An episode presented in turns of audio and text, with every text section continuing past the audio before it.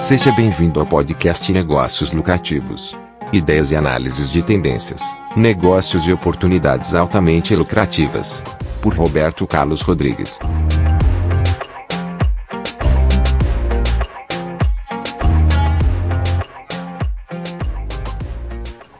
Olá, tudo bem?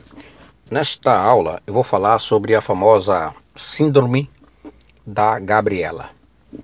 Essa síndrome é um nome criado aí por alguns empresários e alguns instrutores que faz uma analogia ao romance de Jorge Amado, Gabriela, Cravo e Canela, onde o genial Djavan fez uma música dizendo que Gabriela morria, mas não mudava. Eu nasci assim, vou viver sempre assim, eu sou sempre assim.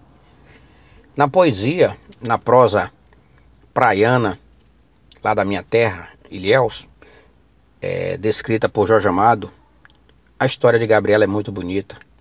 Já ganhou fama internacional. Mas na hora que fazemos uma analogia com o mundo das empresas, a síndrome da Gabriela já matou muitos negócios.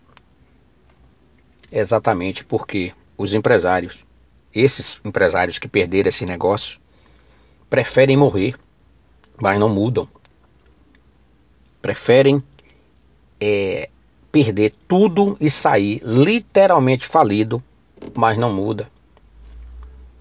A síndrome da Gabriela é uma coisa muito ruim.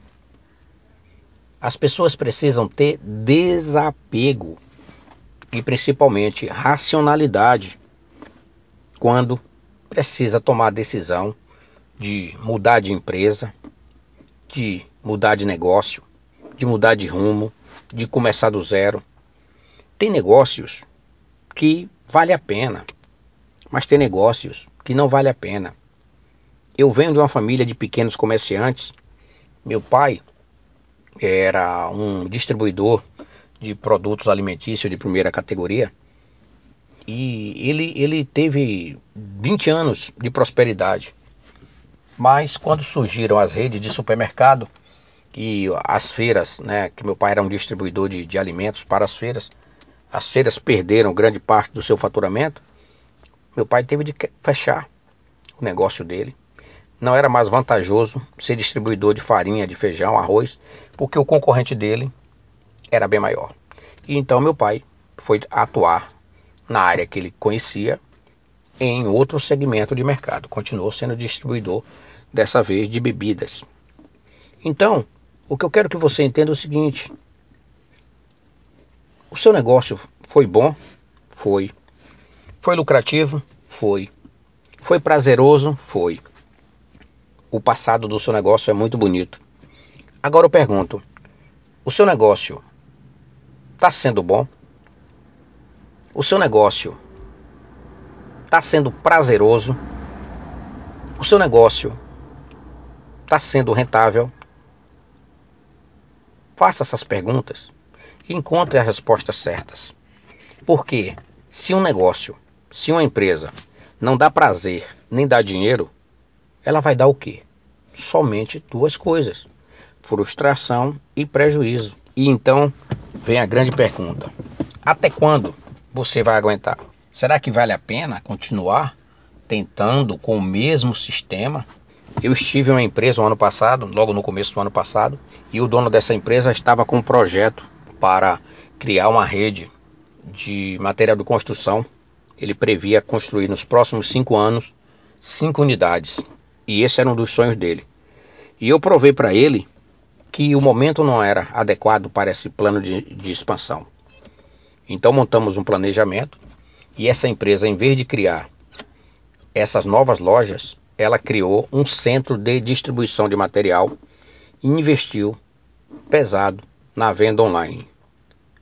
Hoje, as vendas online ainda estão na faixa de entre 13% e 15% do faturamento da empresa, mas só para vocês terem uma ideia, eles gastaram menos de 5% que previam né, para montar essa estrutura da, da loja online de distribuição e do centro de distribuição, e hoje com um investimento de, de apenas 5% do que estava previsto para as lojas físicas, ele já tem 15% de faturamento.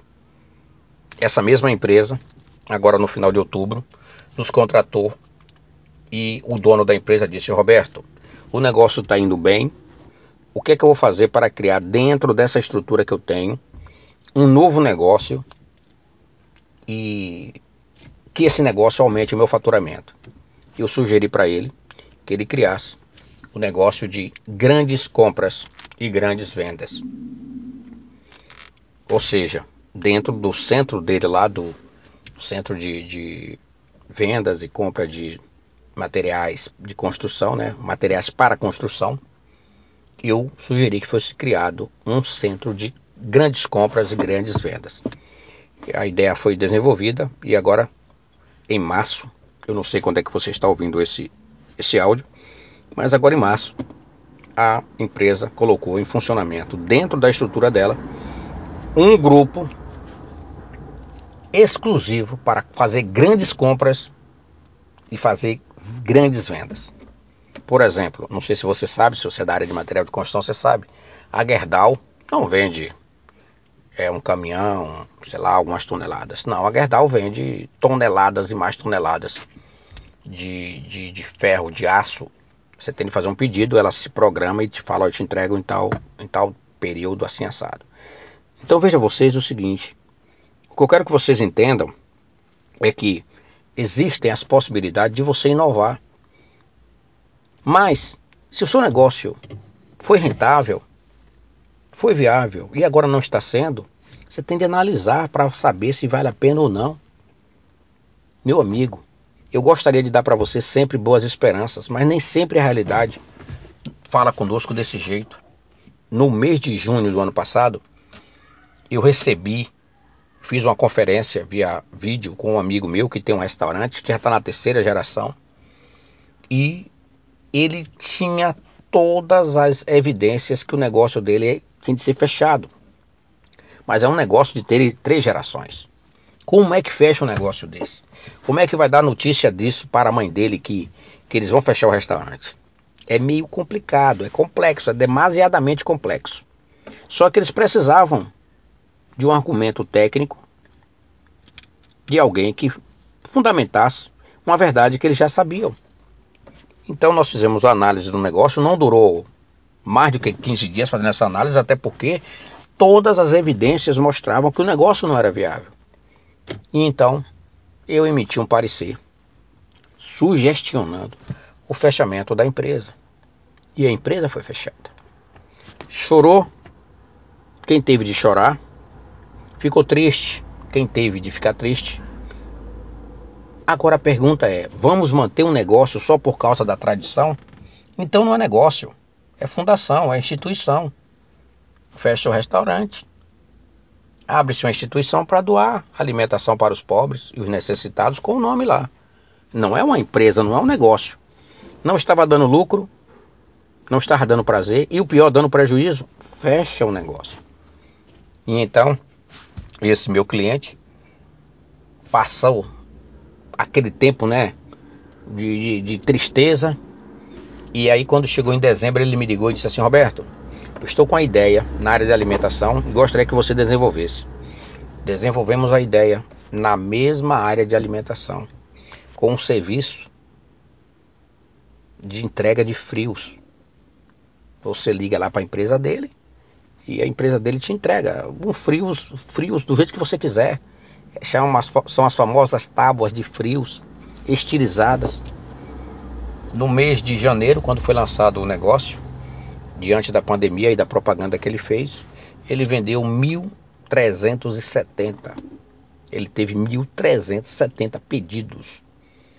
Pegou pesado com a propaganda devido ao nome do antigo nome do restaurante dele e da clientela que já existia e com um investimento em torno de 6 mil reais foi o que ele investiu, montou um negócio novo na estrutura que ele já tinha e ainda tem a melhor parte é que ele conseguiu já recontratar quatro funcionários do antigo restaurante dele. Então, se tiver de abandonar, abandone. Se tiver de continuar, continue. Agora tenha racionalidade. Não seja igual a Gabriela, que vai morrer sempre assim, que vai sempre assim vai até o fim desse jeito.